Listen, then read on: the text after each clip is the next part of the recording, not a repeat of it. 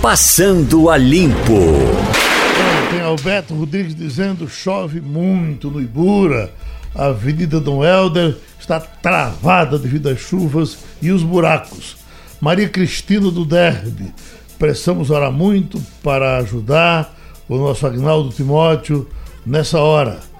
Tá bem. Depois André de Orlando. Orlando não, André Orlando, ele está em Santiago, ele está no Chile. Estou em Santiago, moro em Recife, aqui está um frio suportável, cidade muito bonita e organizada. Um rádio de pilha aqui custa em torno de 7 mil pesos chilenos, o que equivale a 50 reais. É tão desconfortável quando você chega, troca 100 dólares, né? Aí vem aquele montão de dinheiro e no instante se Uma acaba. Uma bolsa de dinheiro que não, que não serve para nada. No instante se acaba. Escute, Mônica, teve um, um, uma, um incidente de ontem com uma repórter, roubaram o celular dela. Do SBT, ao gente, vivo. O que tem de gente, mostra aí. Não chegaram a roubar, não. Foi assim. Não. Ela estava acompanhando o cortejo. Parece que, tem, parece que tem, tem matéria? Tem uma matéria aqui. Ah, então vai. Fã, a gente vive qualquer coisa pra, pelo seu ídolo. Sai, me dá! Roubaram meu. Meu Deus! Roubaram o celular da repórter gente, ao ia vivo! roubar meu celular! Que, que horror! Ia roubar meu celular! Que que é isso, Ele gente? Pega esse cara aí! Pega esse cara aí! Segura ele! Que que é isso? Estamos ao vivo num cortejo de morte e a pessoa tenta roubar o celular da nossa repórter. Eu senti ele puxando. E esse celular, inclusive, é o celular que nós fazemos o link. Calma, calma, Márcia. Calma, calma, Márcia. Calma. calma. A Márcia tá muito nervosa porque ela tá lá no cortejo acompanhando já um momento muito difícil de dor e mesmo assim as pessoas não respeitam e ela quase teve o celular roubado por aquela pessoa, por aquele cidadão que estava sendo Vagabundo. filmado. Pilantra, Também, desgraçado. Nós... Eita. Veja, vamos esclarecer duas coisas. Uma, ela teve, foi uma tentativa de furto, né? Ele tentou é, puxar o celular do bolso dela, ela sentiu e fez o grito. Nessa hora que ela reagiu, ela estava ao vivo, narrando o cortejo, estava passando o programa Fofocalizando, que é na tarde do SBT, e ela é uma repórter que veio de São Paulo, né, para cobrir lá o, corte... ah, o enterro o velório e enterro do Gabriel Diniz, em João Pessoa, e ela sentiu quando o rapaz que passava tentou puxar o celular dela. E ela reage ao vivo. Então tudo isso aconteceu ao Mas vivo. Mas é um desaforo muito grande. É um desaforo, né? é um desaforo. De... Porque, na verdade, a gente pode dizer, não, antigamente era diferente. Mas, na verdade, o que a gente sabia era o seguinte, que as pessoas tinham um certo temor por isso. Sabiam que estavam sendo vistas, né? Nesse Hoje em dia não se tem mais tora, nada. Né? E, e, com relação à imprensa, Geraldo, me parece que é uma coisa que está banalizou. Quer dizer, é, não raras as vezes a gente ouve relatos de carros de reportagem que são arrombados, de repórteres que têm seus celulares furtados, equipamentos furtados. É muito complicado, realmente. Uhum. Já perderam... fosse roubado por aí, Marcelo? Eu já fui roubado, sim, já fui roubado no Recife uma vez, mas não assim trabalhando, né? Eu fui roubado aí num carnaval, voltando de um carnaval. O taxista errou o caminho e a gente acabou sendo, sendo assaltado dentro do, do táxi. Faz uns três ou quatro anos, mais ou menos. Eita. E, levaram, e tu ainda pagaste o equipamento da rádio? Não, mas eu não estava eu não tava trabalhando, não. Eu não estava trabalhando, não. Ah, certo. Eu tava, tava voltando do carnaval, tava na festa. Eita. Já estamos com o homem na linha? É. Pronto, então nós estamos com o doutor Felipe Santa Cruz, que é presidente nacional da OAB, está aqui no Recife para um evento de advogados. E eu queria começar com o senhor, uh, doutor Felipe, perguntando uma coisa que foi criticada ontem por algumas pessoas. Aquele pacto uh, puxado por Toffoli com o presidente uh, do Senado, com o presidente Bolsonaro, com o presidente da Câmara. Então, uh, crítico dizendo que é um absurdo que o presidente do Supremo esteja participando de um pacto, porque ele é o juiz desse jogo. Ele pode ser chamado para decidir contra uma das coisas que aconteçam no pacto. O senhor também pensa assim? Bom dia, Geraldo bom dia. Freire. Bom dia, Igor Maciel, Mônica Carvalho. Prazer falar com vocês nessa manhã. É, e eu acho que é positivo sempre na democracia quando as pessoas se reúnem, conversam, reafirmam seus princípios.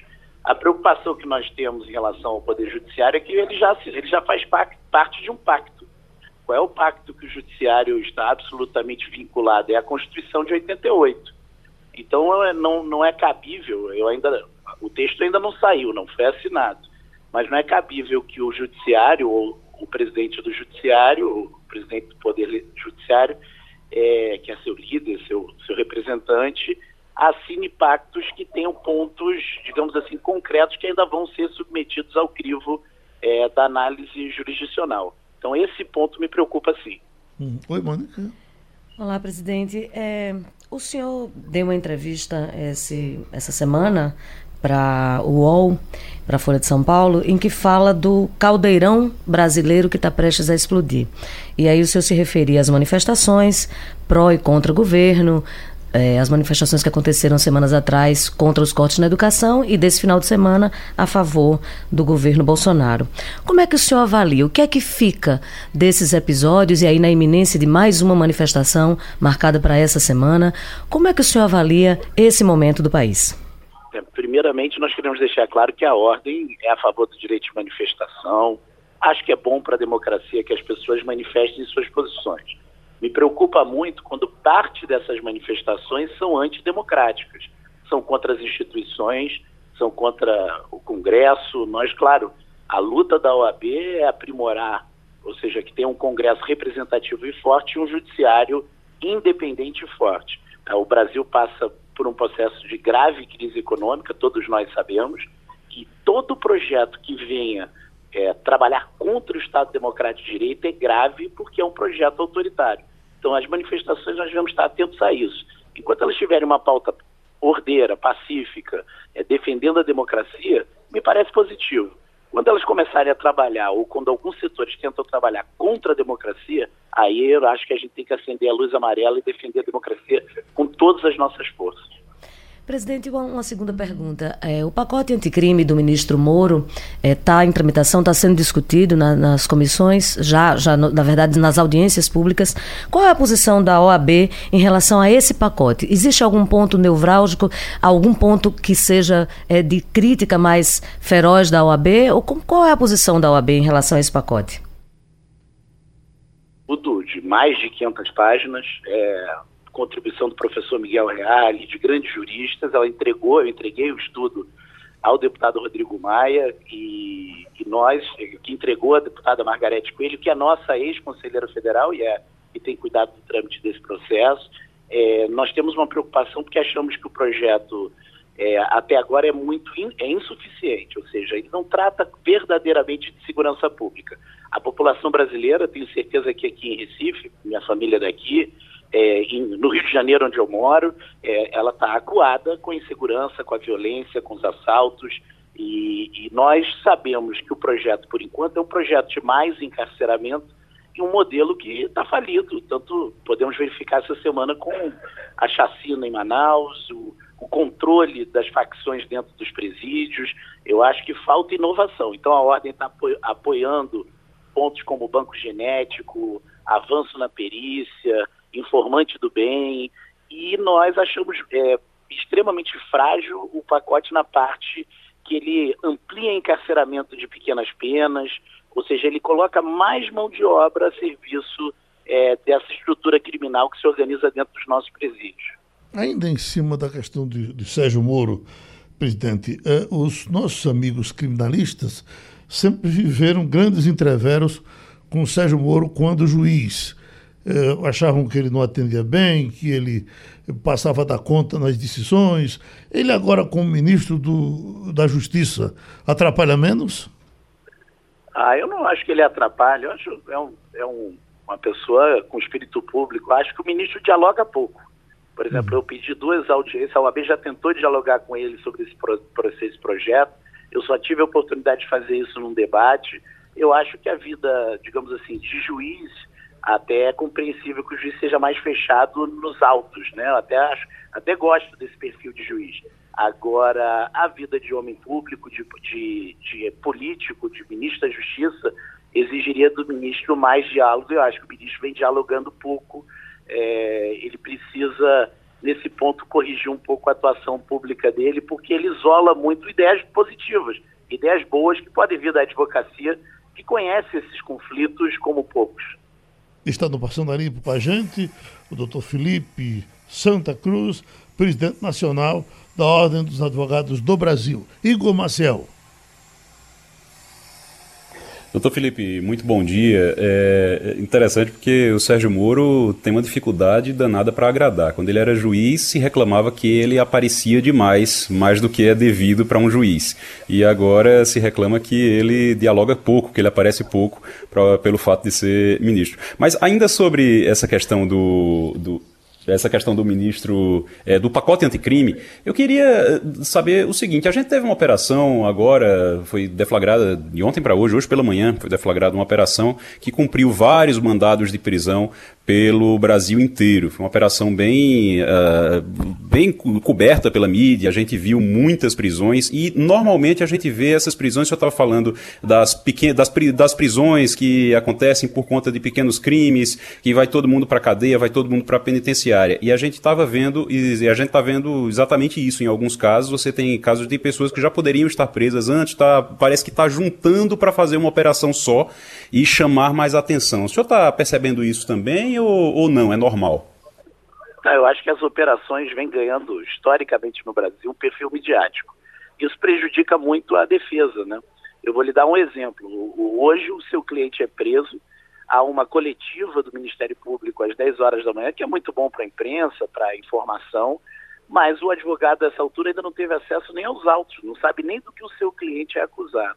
É, nós estamos falando, e eu falo isso reiteradas vezes, isso às vezes mal compreendido, veja, é, é papel da defesa dizer que o pêndulo do, da acusação no Brasil está muito fortalecido. Eu digo até que é compreensível, porque o Brasil é um país que historicamente é pautado pela impunidade, em especial da impunidade dos mais ricos. Eu entendo esse movimento pendular, né, essa força que, o, que a acusação ganhou, mas ela é, do ponto de vista da, do direito de defesa e das liberdades, muito perigosa como também é perigoso todo esse aspecto midiático que costuma cercar operações que deveriam ser rotineiras.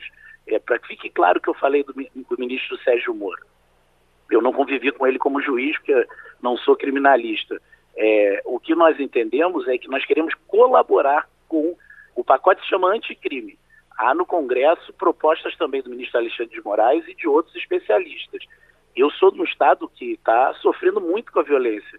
Eu sinto falta nessa discussão, por exemplo, a discussão sobre a lei de licitações, que foi sobre o que mais falou o general Braga Neto na intervenção no Rio de Janeiro. A falta de capacidade do Estado de organizar a logística das polícias, é, frota, armas, treinamento das polícias, polícia qualificada. Ou seja, nós precisamos ter uma política que seja verdadeiramente de combate ao crime, não de mais encarceramento de discussão jurídica, de um modelo que já está falido. Nós temos 724 mil presos, 100 mil presos por narcotráfico e o crime não para de se fortalecer no país. É, doutor Felipe, agora eu, retomando a questão lá de Manaus, foram 55 mortos nesse massacre desse final de semana, né? Em dois dias consecutivos. Em 2017, 59 presos nesse mesmo complexo. É, e como é que fica isso? Qual é, qual é a responsabilidade do Estado para com essas famílias, para com essas pessoas? E é entendendo que alguém que está encarcerado está custodiado pelo Estado. Por mais que a sociedade ou parte dela possa entender que alguém que está preso tem que ser alijado da sociedade e por isso merece sofrer, merece ser, ser linchado, merece, merece ser morto, essa não é a lógica da nossa legislação nem da nossa Constituição. Qual é a responsabilidade do Estado com relação a essas pessoas? Responsabilidade é perfeita a tua pergunta porque ela é do Estado. E aqui eu quero deixar claro que ela não é dos governos. Isso vem de muito tempo. Né? Os governos têm que dar a solução agora. Temos que cobrar deles um projeto que resolva. É, a verdade é que essas pessoas não, tão, não estão custodiadas pelo Estado no Brasil, ou pelo menos na maioria das prisões do Brasil. Elas estão na mão de Deus ou na mão do diabo. Então elas ali dentro estão na mão dessas facções que são, na verdade, se organizaram como estruturas previdenciárias de de, de amparo a esses criminosos e a partir daí passaram a ter a sua conduta criminosa organizada de dentro dos presídios. É, é dessa hipocrisia que eu estou falando. Nós aqui falamos em prender mais, operações na rua para prender. 500 mil mandados de prisão não cumpridos no Brasil, 724 mil presos. E qual é o resultado disso tudo concreto? É mais jovens a serviço é do, do tráfico, do crime, do furto, do roubo, da violência armada. É 89% dessas pessoas presas não têm 30 anos de idade e não possuem ensino básico e ficam lá dentro, na mão do destino, na mão de Deus, na mão do diabo, à espera de uma solução que não virá. É essa falta de capacidade do Estado de enfrentar verdadeiramente o problema que me parece um engodo com a opinião pública quando eu falo em prender mais, eu falo em mais pena, mas eu não trato verdadeiramente do problema. Doutor Felipe Santa Cruz, o senhor eh, fica no Recife até quando? Qual vai ser a sua agenda aqui no Recife? Infelizmente, só hoje eu vim aqui para um desagravo, mas no final do dia eu já tenho uma reunião em São Paulo. Eu adoro Recife, passei boa parte da minha vida aqui, passando muito tempo. Minha, minha avó mora aqui e é sempre um prazer estar aqui. Ah, então você é de Santa Cruz, que a gente conhece aqui, de Ari Santa sou, Cruz? Sou filho, sou filho do Fernando Santa Cruz, meu avô era, era uhum. tenho parentes, tios, é, meu tio Marcelo, minha, minha família, minhas origens estão aqui em Pernambuco. Mas torce pelo esporte? Eu sou. Eu, eu, tenho que falar isso, senão minha mãe me mata. Sou, sou, aqui eu sou esporte. Muito obrigado, viu? Obrigado, prazer falar com você. Falamos com o doutor Felipe Santa Cruz, que é presidente nacional da Ordem dos Advogados do Brasil. É Robson Ferreira, que quer fazer uma correção tá, para dizer que aquilo não foi um furto, foi uma tentativa de roubo, porque. Violência? Teve violência? presente. Ele diz aqui, ó. Uh, não existe furto com a vítima presente na ação. Hum, o, tá. o, incidente com a repórter foi uma tentativa de roubo. Ok, é muito, muito obrigada. Muito obrigada. É, de fato, ela, ela estava presente e viu, né, quando ele tentou. Porque a gente entende o roubo de uma maneira geral, o roubo quando usa violência. Roubo, né? É, no, no, no, palavreado normal, no uhum. jornalismo, a gente até para não confundir quem está em casa que está habituado a ouvir assim. É. Mas enfim. E Rodrigo obrigada. Santa Cruz Vamos ler o tipo penal. Mora nas graças de sou admirador do pai de Felipe, meu primo distante. Um abraço para ele aqui em Pernambuco e profunda admiração pelo trabalho de Felipe. Uh, Flávio Bolsonaro tenta bloquear a investigação na justiça pela terceira vez. Bom, ele, normalmente o cara tem a obrigação de fazer isso para se defender, né? Mas será que vai conseguir engarrafar isso até quando? E cadê o Queiroz? Essa é a grande pergunta. O Brasil inteiro quer saber onde está o Queiroz. Porque, veja bem, é, essa é a grande rádio, preocupação. Eu estava da chamada da rádio com o seu, o Roberto Queiroz. Eu pergunto, não, está atrás do Queiroz, mas é o outro. É, o, Queiroz, o Queiroz é o seguinte: o problema é que o que se sabe do Queiroz é problemático, né? Ele vai fazer uma cirurgia e leva um pacote de 160 mil reais para pagar o médico. Ele movimenta, é, é, tomava conta da contabilidade. É, e a proximidade dele com a gente não sabe bem o que, é que ele é capaz, porque ele é que cuidava dessas contas. Agora o, o, o senador tenta desesperadamente desvincular e parar essa, essa investigação, só que tem uma decisão do STF que diz o seguinte, olha, você, o fato de você ter um mandato, é, o crime que você cometeu antes de você ter um mandato, você, é, é, no caso do mandato federal, né? É, ele tenta usar a condição de senador. Eu acho muito difícil você tentar impedir isso. E a, abnegação com que eles estão tentando fazer isso sugere que pode ser que tenha alguma coisa que seja difícil de explicar. Agora, usar. Igor Marcel, parece que Bolsonaro resolveu, o presidente, resolveu se distanciar um pouco dessa, dessa questão, né? pelo menos não falou, acho que nos últimos dias. O que, que o problema existe, exista que ele tenha vontade de que se resolva da melhor forma, mas ele ficar se metendo fica muito ruim. Eu acho que alguém deve ter advertido ele para isso, não?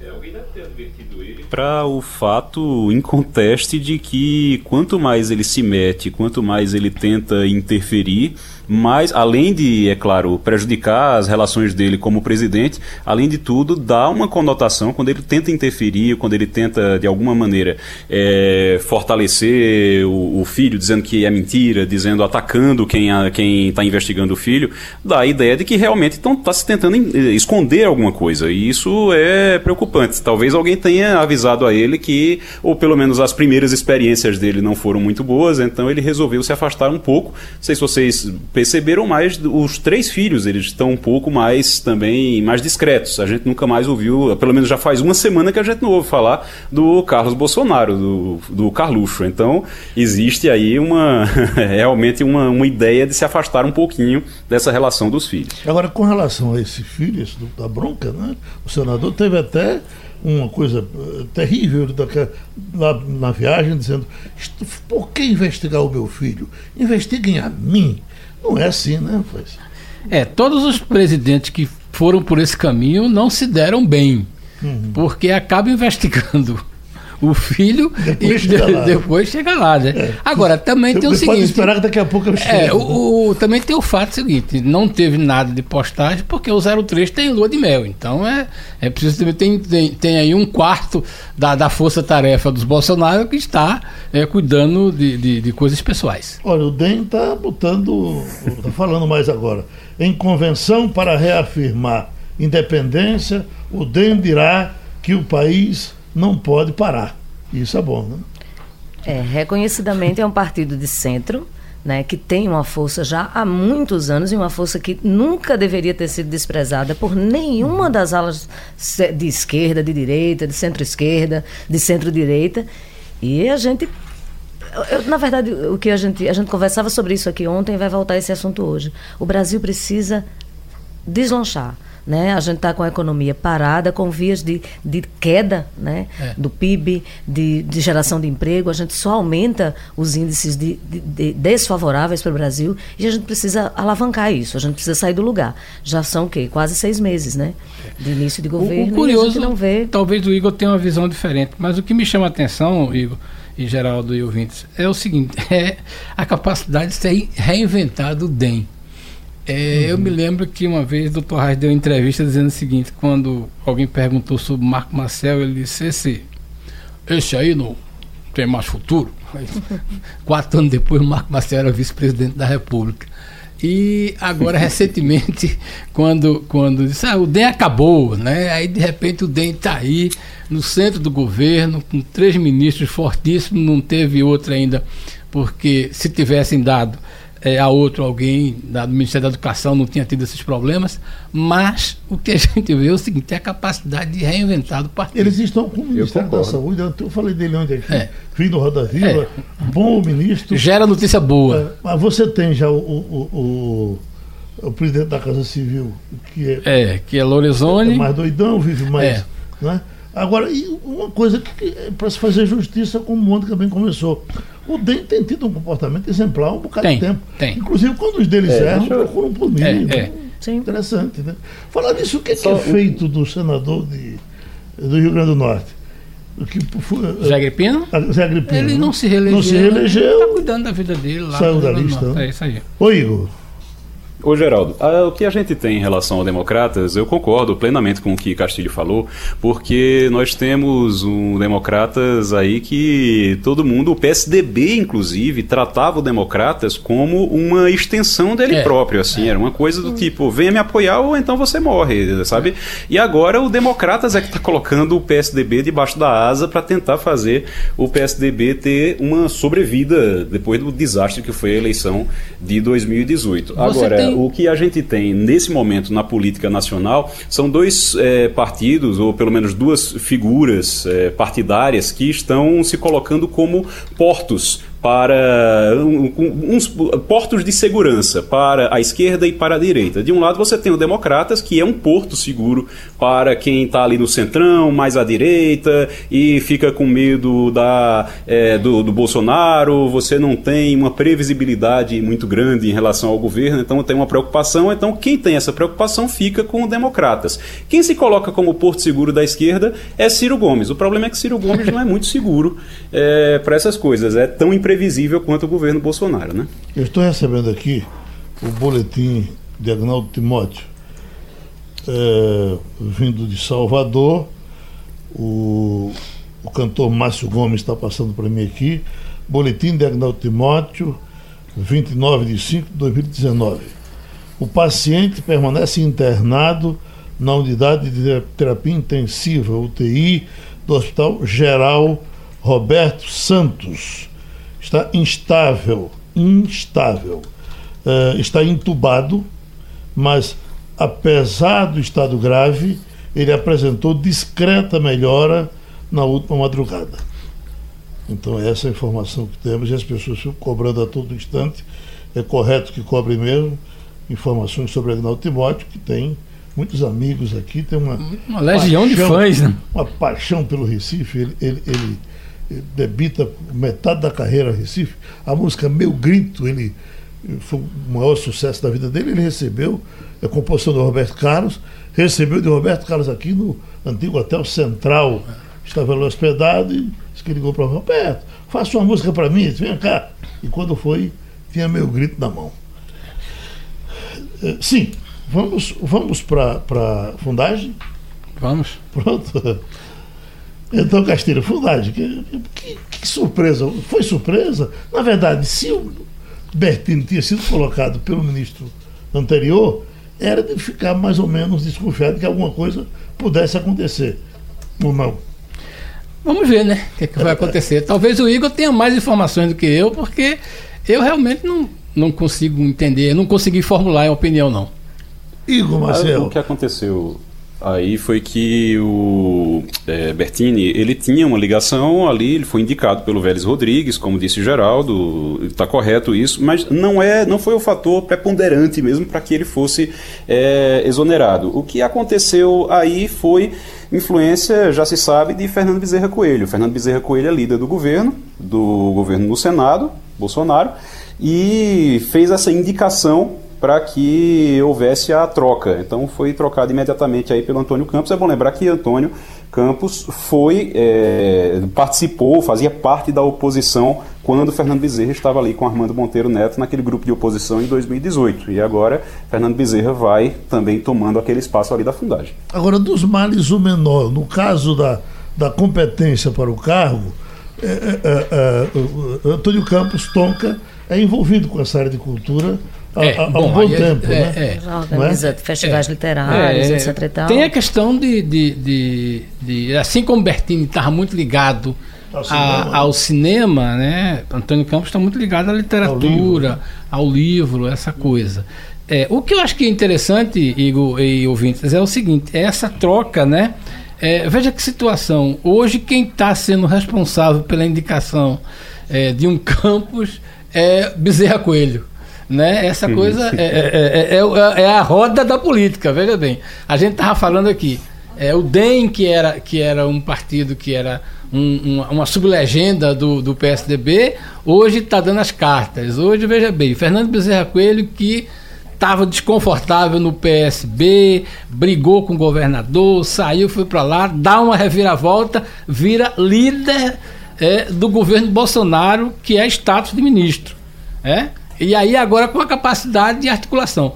Como a gente conhece muito bem a capacidade de articulação dos coelhos dentro da máquina pública, que eu, eu costumo dizer, existem poucos clãs no Brasil que conhecem o- a máquina pública por dentro.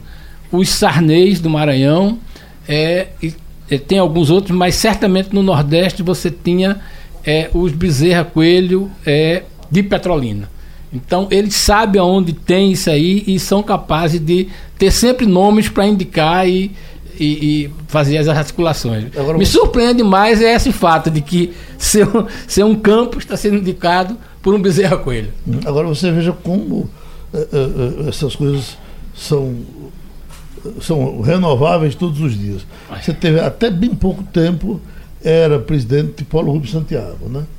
Paulo Santiago saiu, entrou o nosso economista, Luiz, Luiz Otávio. Luiz Otávio Cavalcante, né? É, é, com história na- nessa área também, foi secretário de administração do Estado, com grande competência. Depois entra Bertini, agora já passa Bertini, dois ou três meses é, ou quatro, é. já entra Olha, outro presidente. Veja, veja como é curioso. Fernando Lira, né, quando, quando é, deixou de ser deputado, aí alguém perguntou, eu me lembro que isso sim, que foi perguntou, o cara me perguntou, você quer ir para onde? Aí você fala, eu tenho um problema de, de eu quero ir para Fundagem. Então, você teve a Fundagem, uma personagem como Fernando Lira, que podia ter ido para qualquer outro canto, mas disse: não, vou ficar na fundagem. E você tem essa questão aí de que hoje virou uma, uma, uma, uma, uma, uma fundação que está nessa coisa aí, essa briga de, de, de, de, Fernando passou quatro anos lá, acho que no governo, e Lula, e, e essa coisa bem interessante, quer dizer, você está uma briga, mas eu acho que também tem uma coisa muito é importante, e acho que o senhor João Carlos até falou isso ontem, é que na verdade a perda de importância ou de capacidade de articulação, de disputa das instituições que estão sediadas no Nordeste, né?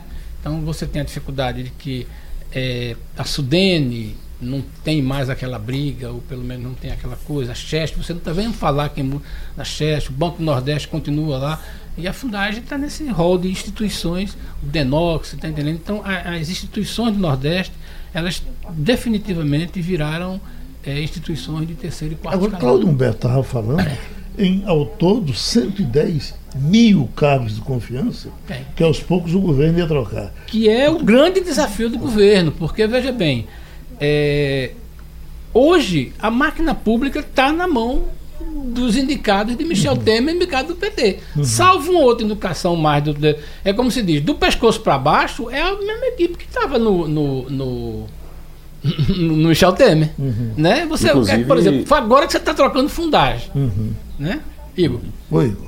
Inclusive é bom, é bom lembrar, pontuar que Antônio Campos assume e já assume com a ordem, já existe a, a ordem de fazer um, não, um enxugamento. Ninguém sabe se vai haver demissão, não tem essa informação se o, o, o para enxugar você vai ter que demitir, mas há um diagnóstico de que tem gente demais é, na fundagem e que vai ter sim um enxugamento. Ninguém sabe se vai ser já com demissão a partir de agora, mas é, tem que cortar custo de alguma maneira. Agora, Isso aí já está sabendo e já está preparado para fazer. O que se diz aqui de um dos trechos do governo mais politicado no sentido ruim é, é fundagem junto com essa que fica ali na Casa Forte, que é tudo do mesmo comando, é. diz que é, é uma casa de marimbondo. Quando você toca porque, num, porque, mexe é, com 100. É, né? veja bem, né, na verdade... A saída do Delis Otávio, por exemplo, não foi explicada. Não, né? não é. Veja bem, tem uma série ali, o seguinte, chamada de cargos de confiança. E aí tem uma briga de cargo, de, de, se você olhar a estrutura administrativa da Fundagem, é um negócio interessantíssimo porque é um emaranhado de departamentos, entendeu? Então aquilo ali foi uma casa de Gilberto Freire. Gilberto Freire montou aquilo do jeito que ele achava, botar os amigos dele, tudo. Uhum. E aí você foi criando cargos, cargos, cargos, cargos. Agora, para você dar uma enxugada nisso aí, só que tem um problema, viu? Ali é muito do pescoço para baixo, tudo é cargo de, de servidor é, é efetivado. É isso que então, eu queria dizer. São muitos servidores efetivados e aí Óbvio, tem as questões políticas, tem as questões administrativas, que certamente serão. E tem é, quadros técnicos muito bons. Quadro também. Eu queria chegar aí. A gente tem na Fundagem quadro quadros técnicos excelentes. Não uhum. esqueçamos que a Fundagem é responsável por um setor importantíssimo de documentação desse Estado, claro. né? do Nordeste, inclusive, tem documentos importantíssimos para o Nordeste, tem um papel importantíssimo no desenvolvimento da cultura do Estado e da preservação dessa cultura. Então, assim, tem um quadro técnico muito interessante. A gente teve, tem até hoje, e teve ao longo, de, desde que eu estou aqui em Recife, sempre entrei em contato com pesquisadores da Fundagem que têm trabalhos importantíssimos é, é em casa, várias é, áreas. É, talvez né? a casa, é, é, como é que chama? A gente pode dizer que é, é o maior, a casa de maior é, acervo, acervo, acervo é, de, de, informações, de informações culturais do Nordeste. Aí a então, gente precisa, lógico, sempre com um olhar crítico de dizer onde é que tem excessos, onde é que as coisas estão sendo feitas né, de forma é, não eficaz, não eficiente ou não é, proveitosa, mas não há que se é, não dizer, não falar desse papel importantíssimo que é da Fundação. Estamos com o doutor Evaniel Marinho, diretor do laboratório Hebron o doutor Evanel passou por aqui há uns 10 dias, mais ou menos, o cientista que está trabalhando com a tilápia para curar pacientes queimados. E ele falava da expectativa que estava tendo, mas era apenas uma expectativa de que o Hebron assumisse as pesquisas. O Hebron entra por inteiro agora nesse projeto? Bom dia, Geraldo. Bom dia. É um prazer falar com você e participar do seu programa. É, de fato, é, nós fomos apresentados ao Dr. Marcelo Borges pelo nosso amigo comum Fernando Castilho e tomamos conhecimento dessa pesquisa é, com a pele de tilápia para é, tratamento de queimados. Por se tratar de uma pesquisa extremamente inovadora, que reduz o sofrimento, a dor, o, a necessidade dos curativos, a repetição dos curativos, ou seja, se tratar de um produto novo, inovador, com matéria-prima abundante aqui no Brasil, e sobretudo por se tratar de uma pesquisa que iniciou aqui no nosso estado, um médico pernambucano, e por estarmos aqui também em Pernambuco, nós decidimos, Geraldo, é, dirigir esforços no sentido de apoiar essa pesquisa e firmamos um, um contrato com o grupo, fizemos algumas reuniões aqui em Recife e em Fortaleza, porque há um braço dessa pesquisa muito forte lá em Fortaleza também. E o que eu tenho a dizer é que nós estamos dirigindo esforços realmente no sentido de organizarmos as questões legais, contratuais e regulatórias com vistas a lançarmos no mercado esse produto num espaço de tempo aí sem demora, a fim de beneficiarmos os nossos é, o nosso povo que padece muito dessa é, desse evento tão ruim que é a queimadura. Castilho? Doutor Avaniel, é uma curiosidade que eu tenho é, como jornalista é o seguinte: o que vai acontecer vai ser que o Eblon vai usar suas instalações para fazer o quê? Para fazer a, a, a, como é que chama? A higienização, o é, preparação de sair, porque isso vai virar um produto de prateleira, não é isso que vai fazer? Quer dizer, é um, é. ele entra em escala industrial, é isso que o senhor está me dizendo? É, na realidade, Castilho, nós vamos ter que investir numa unidade fabril específica, por se tratar de um produto muito específico, que requer um processo de fabricação também muito novo, muito específico. É, mas, de fato, a, o projeto prevê a produção em escala da pele de tilápia dentro da melhor forma possível para disponibilizá-la nos, nos centros de, dos hospitais, porque esse é um produto que deverá ser usado é, basicamente nos hospitais e, sobretudo, na rede SUS, porque é, a rede SUS é que vai demandar é, a maioria é, da, da, demanda desse produto e, e isso prevê realmente a construção, como eu falei agora, de uma unidade específica, é, com um tratamento bem especial para a produção é, da pele de tilápia em escala industrial para atender a demanda do Brasil, com perspectivas de, de essa produção extrapolar o consumo brasileiro para alguns países daqui, também da América do Sul. Essa é a nossa expectativa. É, Fernando. Mônica. É, doutor Vaniel, bom dia.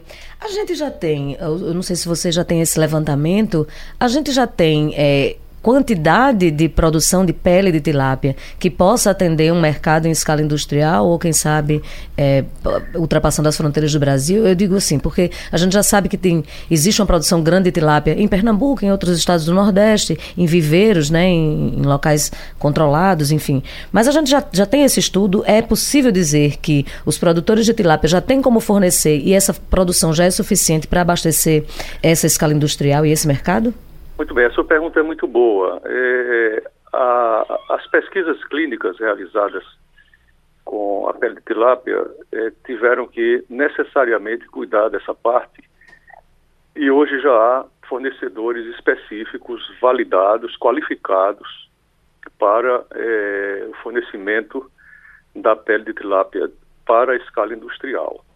Eu quero dizer que é, a produção de pele é muito extensa, é muito grande, não vai faltar matéria-prima, mas nós precisamos eleger pelo menos três fornecedores que tenham um tratamento adequado para fornecer a pele para a produção industrial. É, Eu não sei se, se a minha resposta satisfaz a sua a sua pergunta, a sua curiosidade. Sim, sim. Eu só... Na, na sua linha, a- a- o Hebron vive sempre pesquisando, né? A gente se lembra desde um prejuízo grande que o laboratório teve quando pesquisou a pílula do homem da semente do algodão e quando já estava para botar na rua teve um problema e, e o laboratório ficou só com prejuízo. E eu, eu lhe pergunto, é que é muito curioso saber que tem um peixe que pode servir para curar ferida, né? E, de repente, outros remédios que os senhores estão pesquisando. Se pesquisa assim, dois, três, quatro ao mesmo tempo, isso é uma coisa trabalhosa que tem que focar somente num, feita a reforma da Previdência. Geraldo, é o seguinte, é, nós temos um portfólio de pesquisa é, e várias pesquisas caminham é, de forma paralela.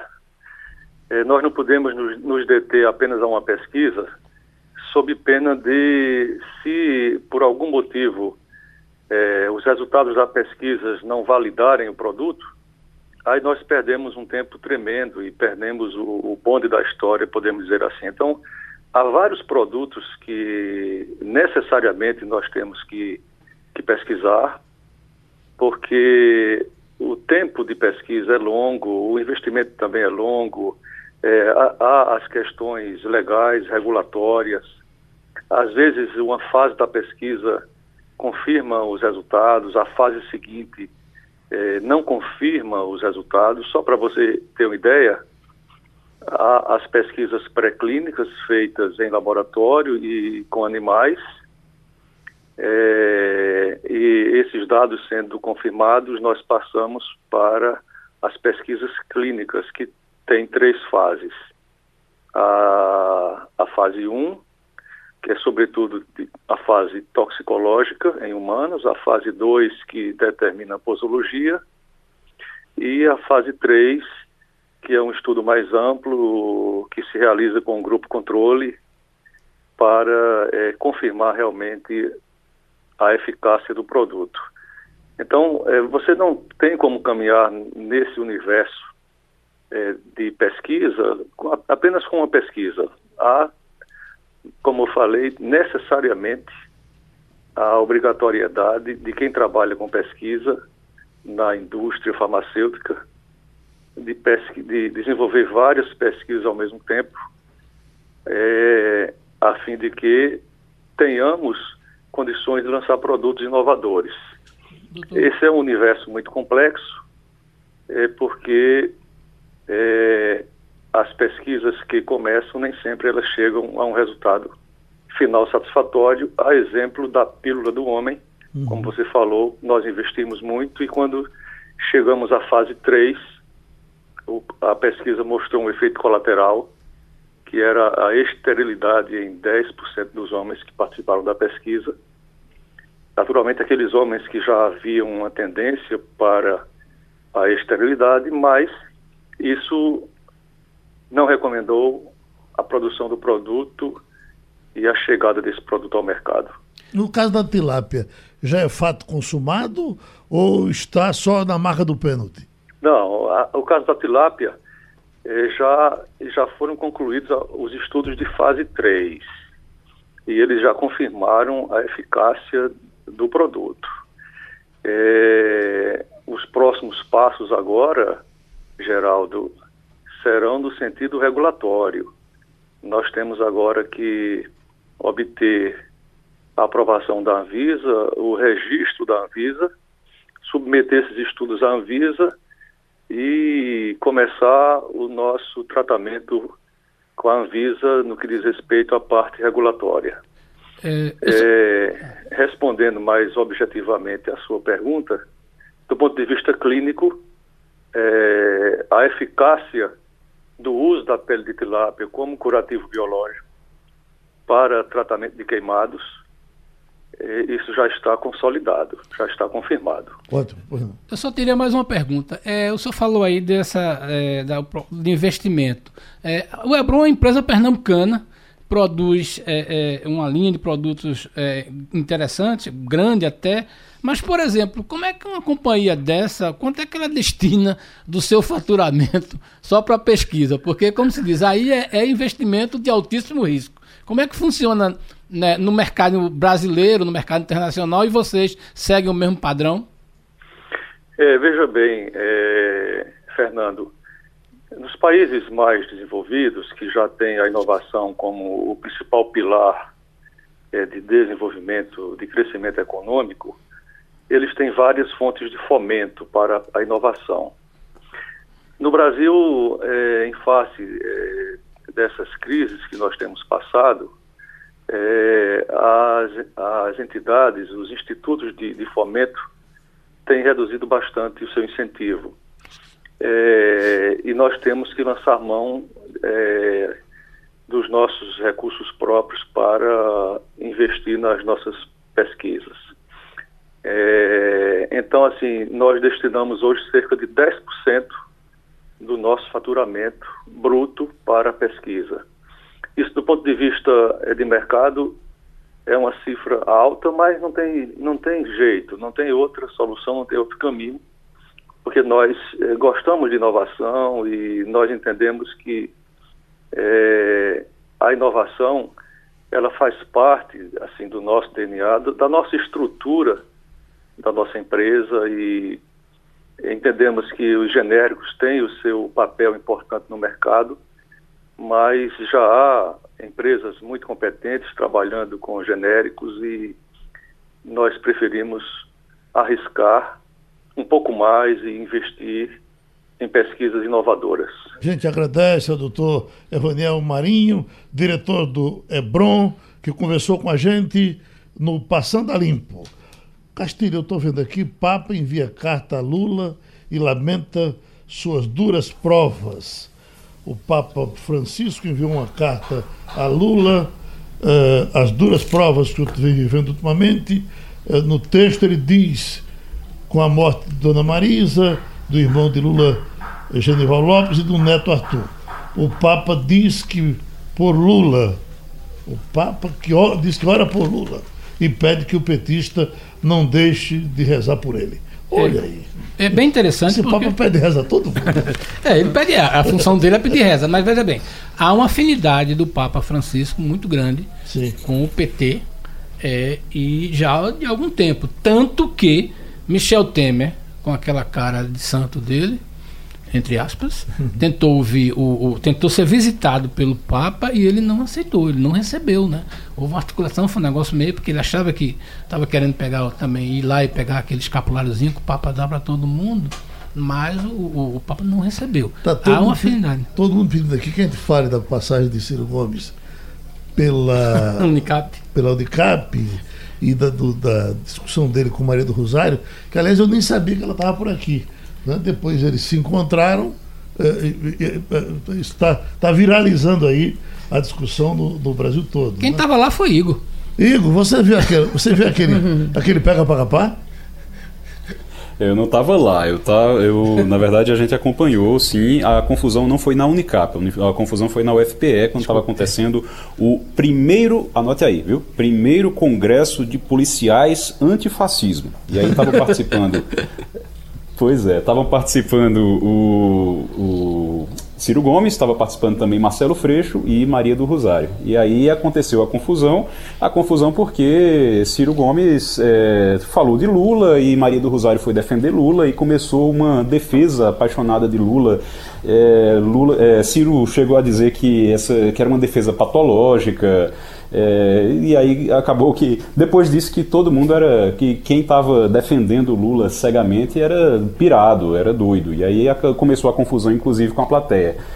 Agora, com o lançamento, bem... o lançamento que ele fez do, do, do Damara de Fátima para presidente, para prefeito do Recife, o pessoal do, P, do PDT, inclusive o presidente Volney, parece que reagiu, se sentiu abandonado por ele nessa vinda aqui para o Recife. Existe, é, existe uma divisão. Sim. Existe uma divisão aqui em Pernambuco, no PDT, em relação a Volney Queiroz e o Túlio, Túlio Gadelha. É. O que acontece é que Ciro Gomes dá um, um, apoio muito grande, dá uma força muito grande a Túlio Gadelha, exatamente como uma, é, uma medida de renovação para o partido aqui. E Volney Queiroz é o atual presidente estadual, tem interesse no acordo com o PSB e na aliança que o PDT tem com o PSB, então fica meio que ali um fazendo o jogo de um lado, o outro fazendo o jogo do outro. O Volney Queiroz fica segurando a aliança com o PSB, Volney e o pai, José Queiroz, ficam segurando a aliança, enquanto Carlos Lupe e Ciro Gomes vão jogando Túlio Gadelha para aumentar o poder de negociação do PDT aqui em Pernambuco. Sempre bom lembrar que quem tem o partido é o grupo de Queiroz. Uhum. Eles é que tomam uhum. conta da máquina. Então, veja bem, o, o, o, embora a estrela possa ser Túlio, mas quem manda no diretório, quem controla todos os cargos do diretório é o, a família Queiroz. E achei interessante Ciro Gomes dizendo eh, que vem servando Túlio já há um bocado de tempo para ser prefeito do Recife pelo PDT, porque nós do PDT, nós do PDT, e eu fico pensando, há quantos meses Ciro Gomes está no PDT? já faz um ano. Já. Olha, Arlindo Cruz retira tubo de tracostomia e a família comemora. Então o pessoal que está torcendo por Timóteo, veja que, que vale a pena. Porque a, Já está muitos meses, né? É um drama muito antigo. É. Né? Tá, tá bem. Está tá se recuperando. Sambista de melhor qualidade. Tudo pode acontecer. Então, quer terminar esse negócio para gente? Para você trabalhar? Deixa eu terminar fazendo ah, propaganda da TV Jornal, Diga aí. que hoje tem Copa do Nordeste, ah, final, sim. Botafogo e Fortaleza, com transmissão pela TV Jornal a partir das 8 da noite. O jogo acontece em João Pessoa. Todo mundo ligado aí na TV Jornal nessa final de emocionar aí para quem gosta de futebol e quem torce pelos times daqui. Terminou passando a limpo. Pronto. Passando a limpo.